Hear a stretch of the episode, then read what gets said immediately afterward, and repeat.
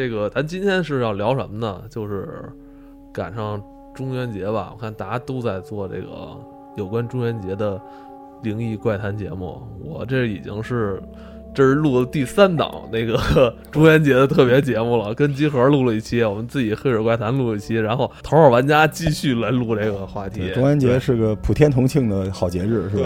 对，因为我发现那天我不是昨天晚上跟你说吗？我说为什么这个古往今来，大家都对这些怪异啊、灵异啊、怪谈啊这些故事这么感兴趣，经久不衰嘛。对，有这种未知的这种欲望在这里边儿。嗯，对，为什么呀？古代咱们科技不发达，是吧？嗯咱们可能很多其实可以用科学解决道理去描述的东西，但古人不知道往神鬼去想。那你说现在都科技都这么发达，咱都去月球了，怎么这事儿不光是中国了？那美国呢？这故事每年的都更多了，那怎么大家还喜欢这种东西啊？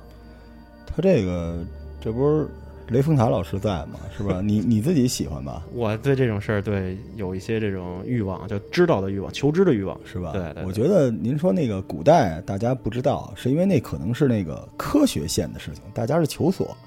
现在已经变成一个文学线的东西了。他自己本身灵异这个东西是大家不是说想证明我是谁，我从哪儿来，我在干什么，嗯而是想得到这个快感啊，嗯，觉得有意思。他可能跟这个漫威啊、漫画什么的已经归到一套去了。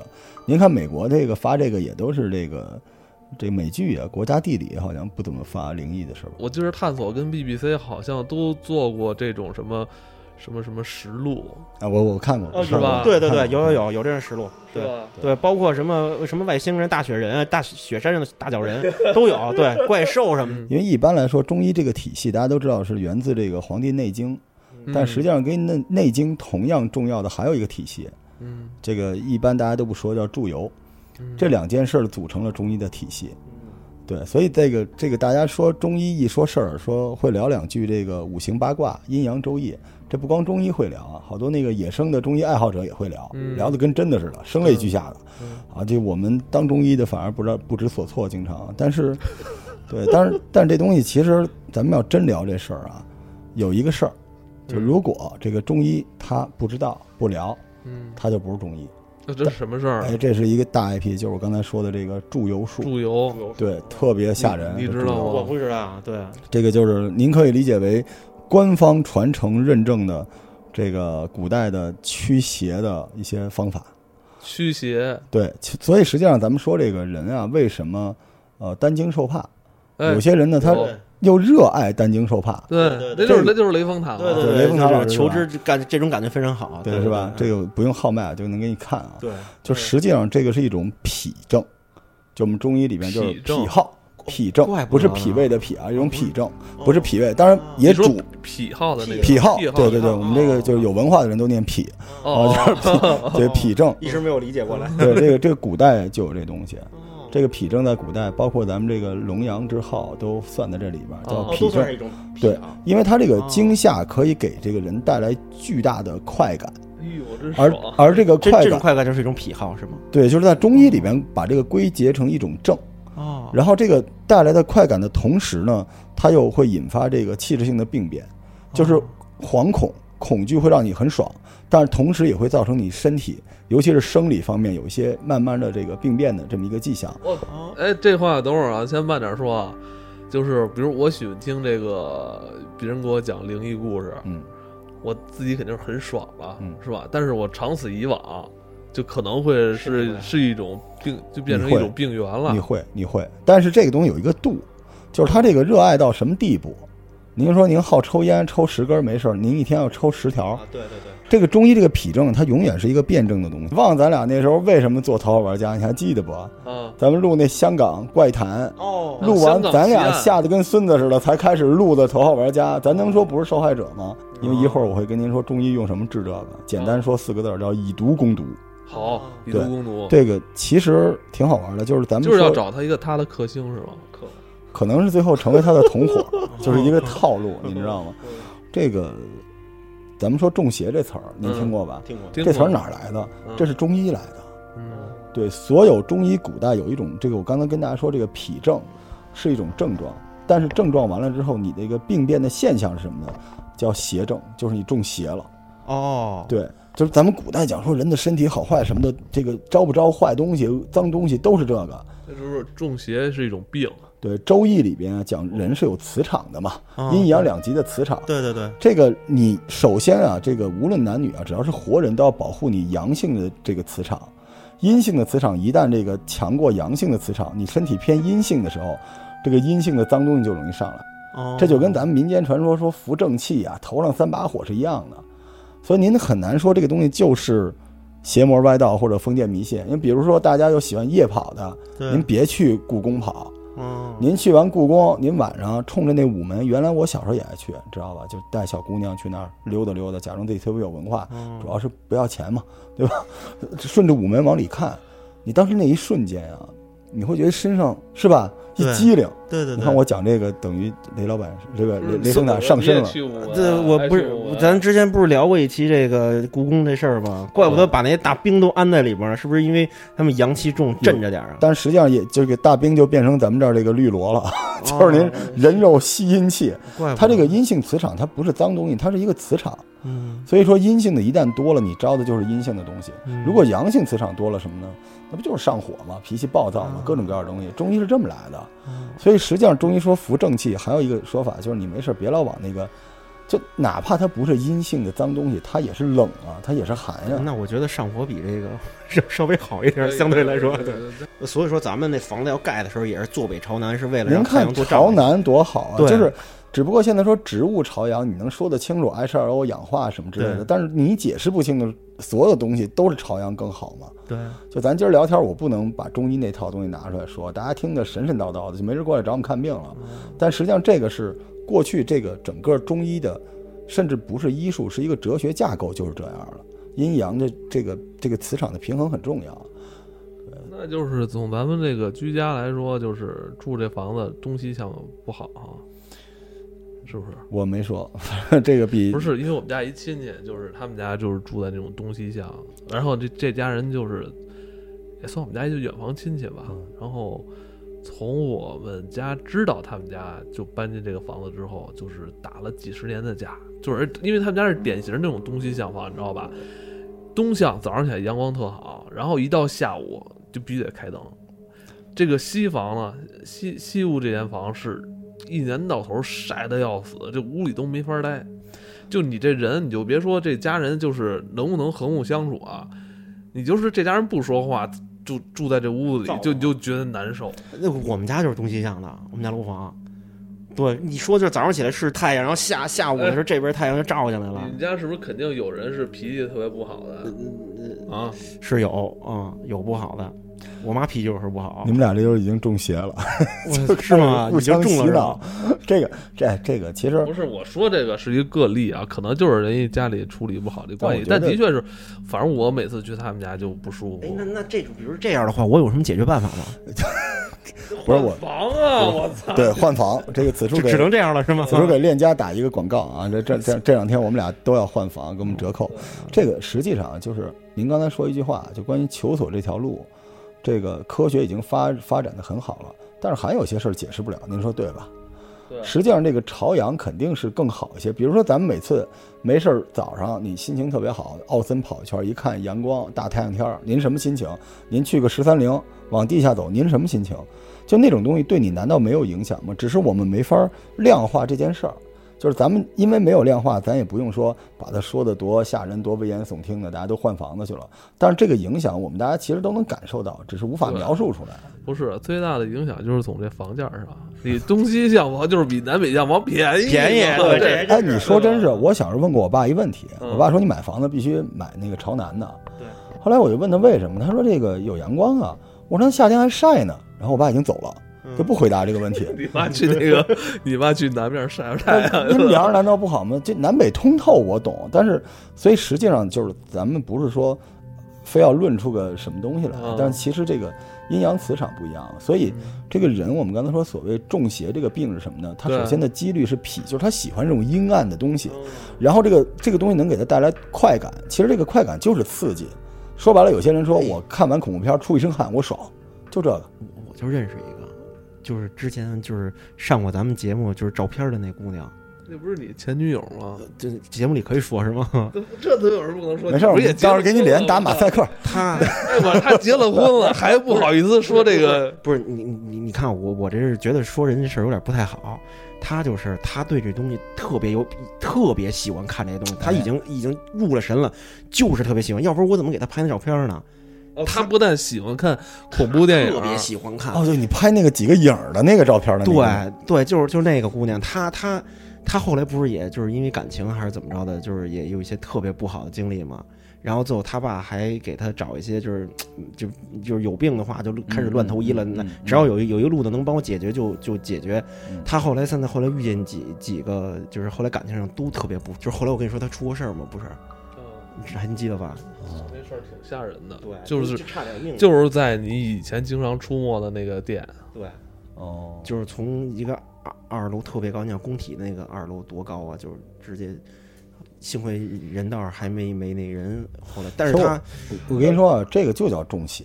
对，我当时觉得就是，我说我说我说你是不是看这些东西太多了？我说你要不看一些阳光一些的东西，我说出去走走，天天。我觉得他是不是因为生活里有不高兴的事儿啊？不是，没有他们他们家里没有任何经济的压力，然后工作也特别的好，要不是怎么知道中粮的事儿呢？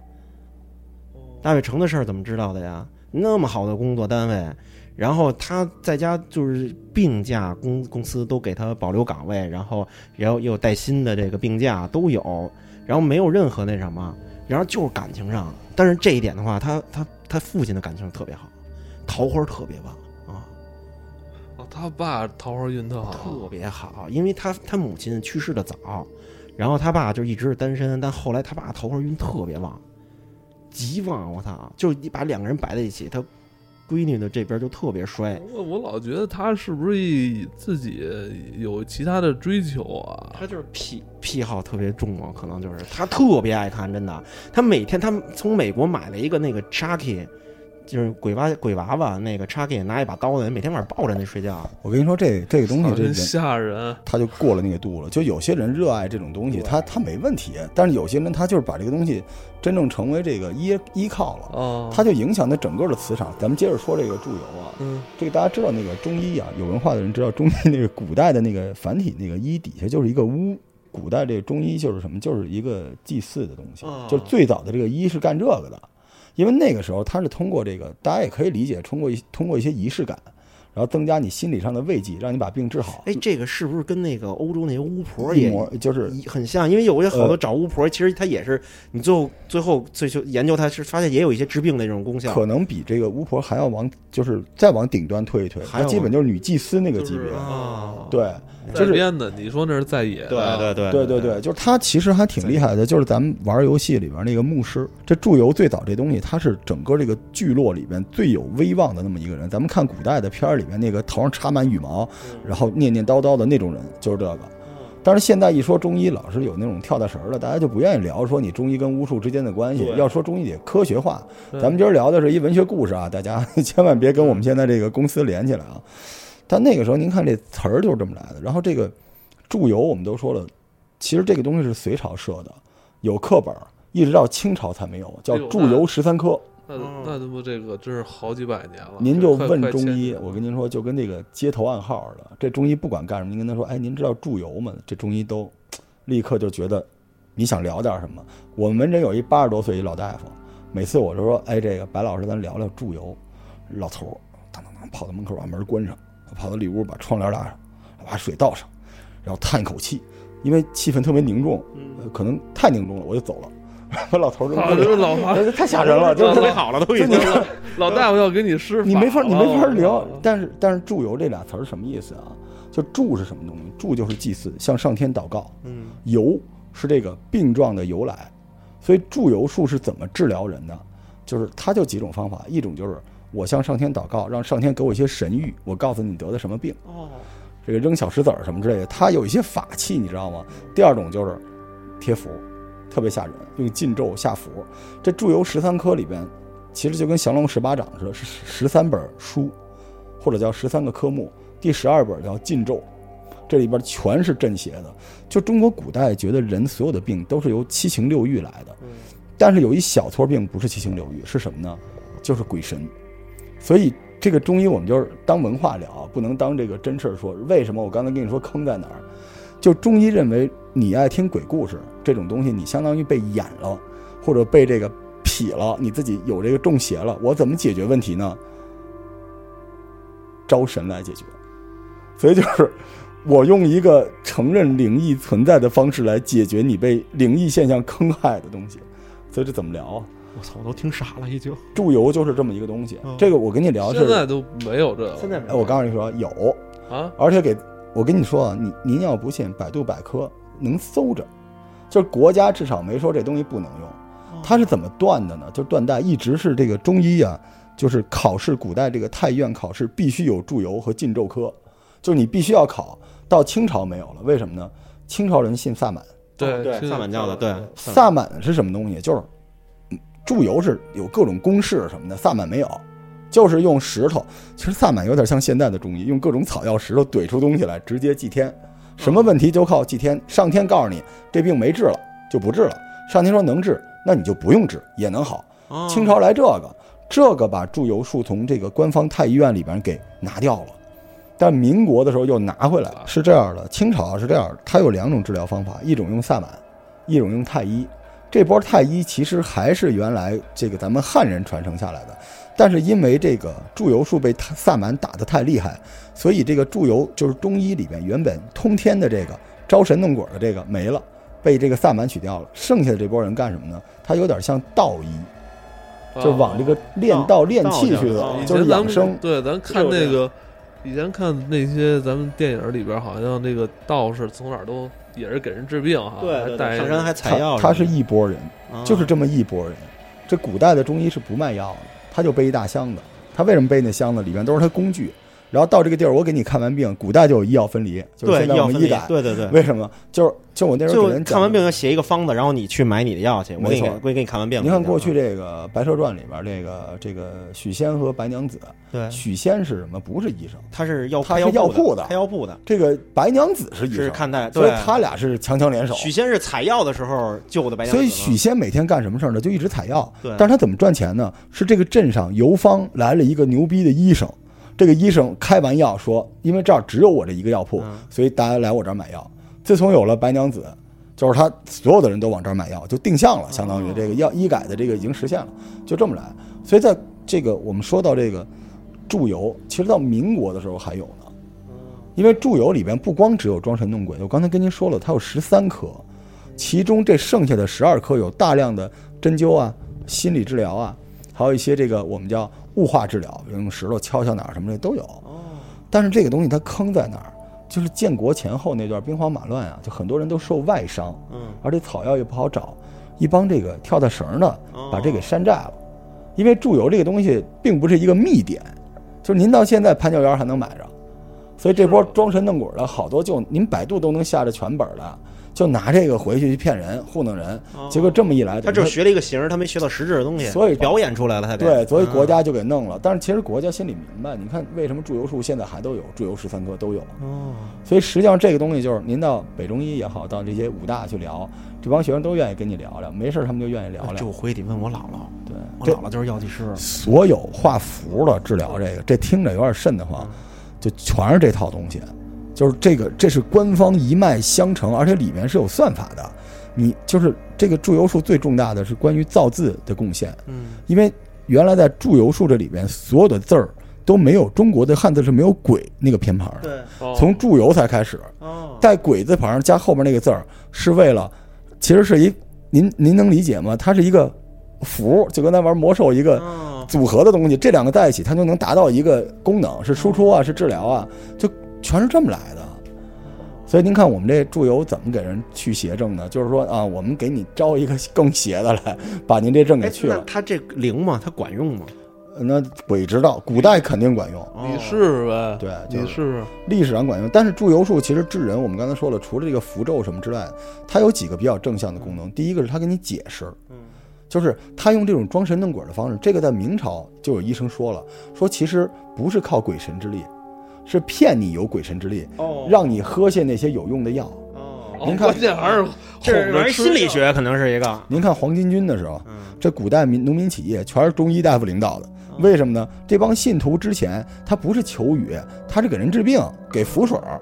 那符水儿估计就是双黄连、葛根水，不就全是这套东西吗？所以它它是一条路，但是那里面是有药的，对所以这个祝由是某种心理上的东西。对他先从心理学上那什么你，对，还有一种呢给你，洗脑啊，对，还有一种就是纯粹就是反着吓唬你，啊说老妖精来了，你那个小妖精走了，然后我就通神，你看老老妖精来了，我我是通通神的，所以你信我了，然后于是于是你就内心就平静了就好了。啊所以祝由的结果是 OK 的，但实际上中间有些东西你看谁用了。对，所以现在一说说哪儿有一个方式会祝由什么的，咱就听听就完了。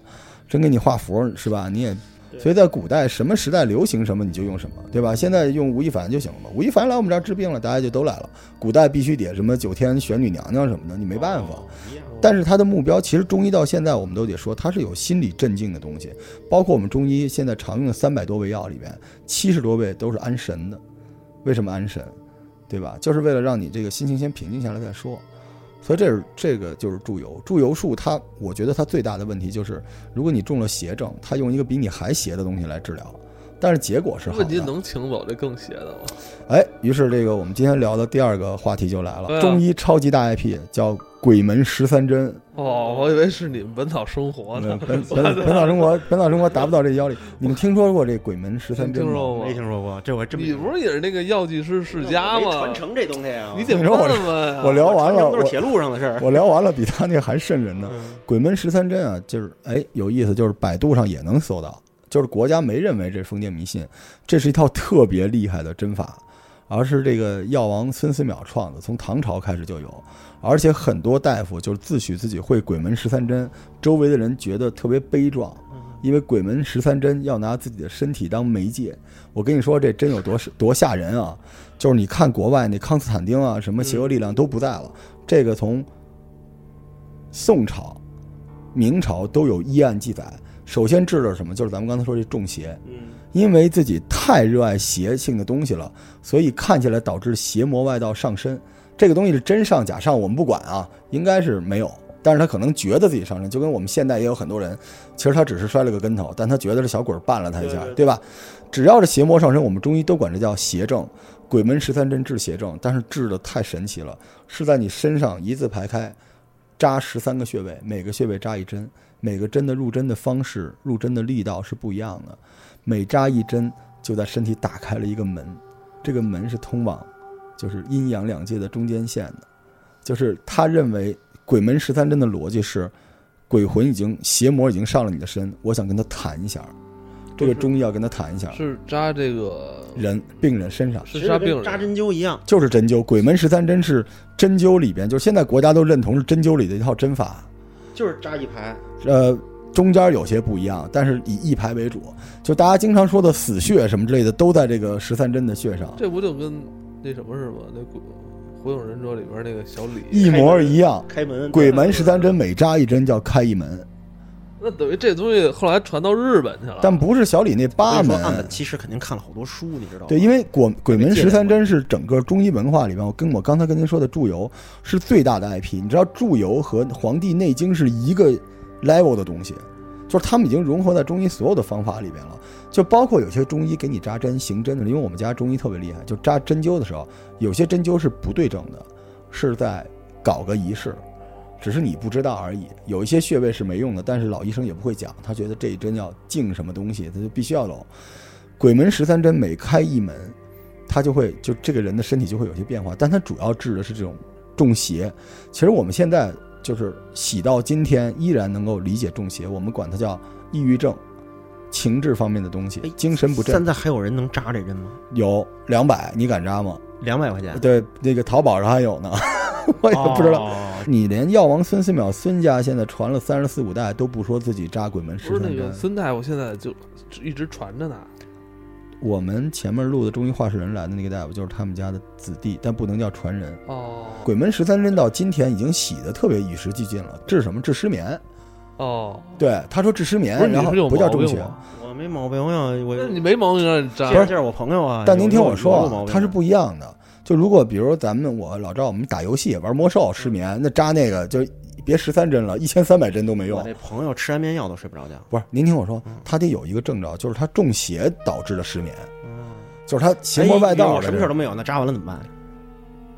从来没有什么事儿都没有的人被扎完的有记载留下来，所以我估计你想吧可，能也就挂了。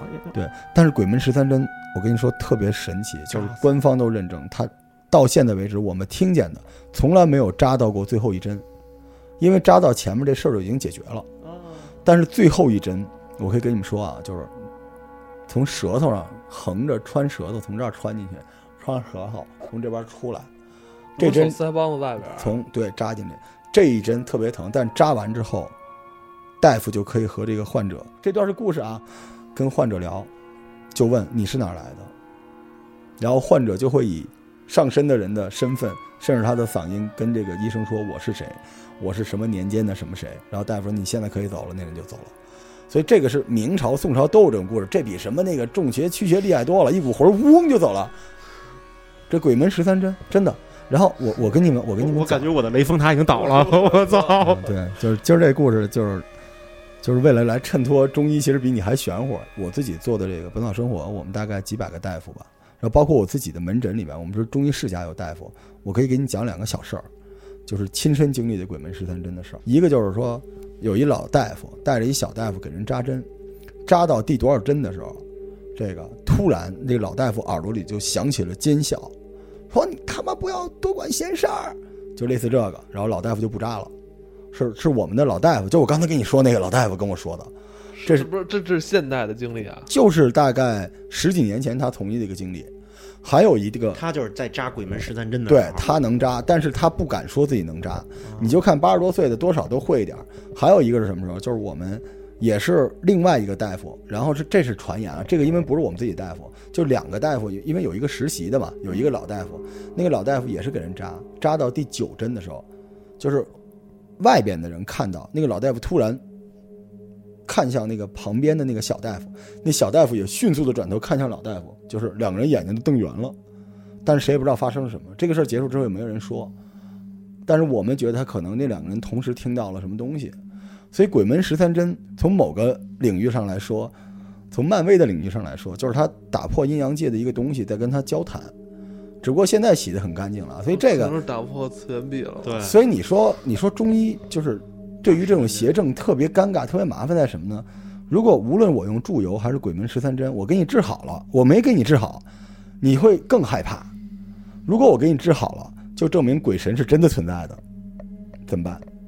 所以我们一般就不敢聊这个话题，只能在这个节目里聊一聊。但这个基本，如果你去见中医，你想跟他套个近乎，你不用问他多大师承是谁，你就跟他聊聊。哎，大夫，您知道鬼门十三针吗？然后这个我觉得这节目完了事儿以后，有一批人都会靠近那了。下一期《黑水怪谈》就你就说这个，说你有一朋友听说的这个，可以吗？啊，可以吗？对行，行，就是就是只能说到这儿。就是中邪的这种人，就是哎，可以扎这个针。呃，我没这么说，反正网上是这么说的，因为我们觉得是。但是说实话，我想跟大家说，就是这种东西你有爱好可以，但是别太过了，因为大家我们都知道，如果你太喜欢这种东西，就别说喜欢这个，天天喝可乐都不行。对，尤其这个东西本身还在影响我们的这个思考和人生观，对吧？就好多人没事儿喜欢在网上看尸体，看各种奇怪的东西，这种东西久而久之，它都会你造造成这个会对你造成不好的影响。那你说咱可以，你把这集提炼提炼，我觉得这个回头再做一期怪谈，好不好？可以可以。不你跟你姥姥，我对我去研究研究去，找一找。咱们可以接着聊这事儿，是吧？是十三针，下回我可以带俩大夫来跟你们聊，不行不行不行，别别带，现在别带，别怀疑者我走时候扎我呢，都不会，都不会，都不会，全是死穴。好吧，啊，全是死穴。对，好嘞，好，好，谢谢大家，拜拜。